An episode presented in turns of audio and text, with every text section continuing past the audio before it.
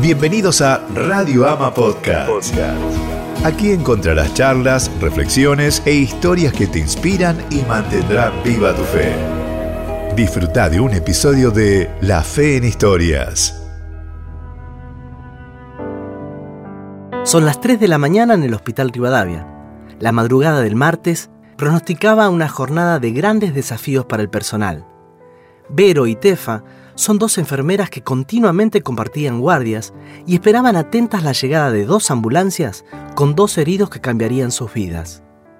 En una de ellas estaba Federico, un hombre herido al chocar su auto por distraerse con una llamada al celular. En la otra, Roberto, un chico de 16 años, golpeado segundos antes por Federico con su auto, cuando intentaba llegar a su casa en Parque Los Andes como profesionales de la medicina, tenían claro que su objetivo era siempre salvar vidas sin importar lo que hacían esas vidas. Esa noche, Vero atendía al adolescente herido y Tefa le tocó curar a un hombre que había cometido un error por su imprudencia. Luego de algunas horas, los dos pacientes se habían recuperado, pero Roberto debía permanecer con un yeso en su pierna por tres meses. Vero y Tefa compartieron un café luego de esta noche tan habitual. Vero dice, eso que hizo este tipo a ese pibe no tiene perdón. Dejarlo tres meses con un yeso. Sí tiene perdón, Vero. Nosotros ponderamos los pecados y decidimos si son perdonables o no, pero Dios los perdona todos. Mira, Él dice, esta es mi sangre que es derramada por muchos para el perdón de sus pecados. Cuando comprendí eso, supe que todo es perdonable. ¿Cómo decís eso, Tefa? No es lo mismo un pibe que falte al colegio que otro que atropelle a alguien. El pecado es el mismo, Vero. Así robes un lápiz, engañes a tu esposo o atropelles a alguien, lo que cambia es la consecuencia.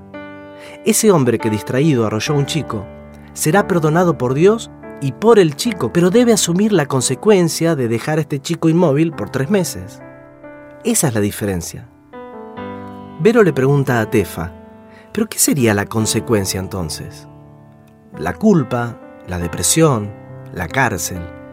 Eso ni vos ni yo lo sabemos. Dios toca cada corazón de forma distinta. Sin darnos cuenta, pecamos a diario, al menos unas siete veces al día. Por lo general somos más severos con los pecados más evidentes y permisivos con los que parecen sencillos. Pero así como el pecado es pecado sin importar su tamaño, el perdón de Dios abarca cualquier error sin importar su dimensión. Por cierto, Roberto se recuperó por completo. Comprendió que Federico había cometido un error por el que se hizo responsable y ambos emprendieron un programa social sobre la prevención del uso del celular al conducir. La oración de fe sanará al enfermo y el Señor lo levantará. Y si ha pecado, su pecado se le perdonará. Por eso confiésense unos a otros sus pecados y oren unos por otros para que sean sanados. La oración del justo es poderosa y eficaz. Santiago 5:15, 1.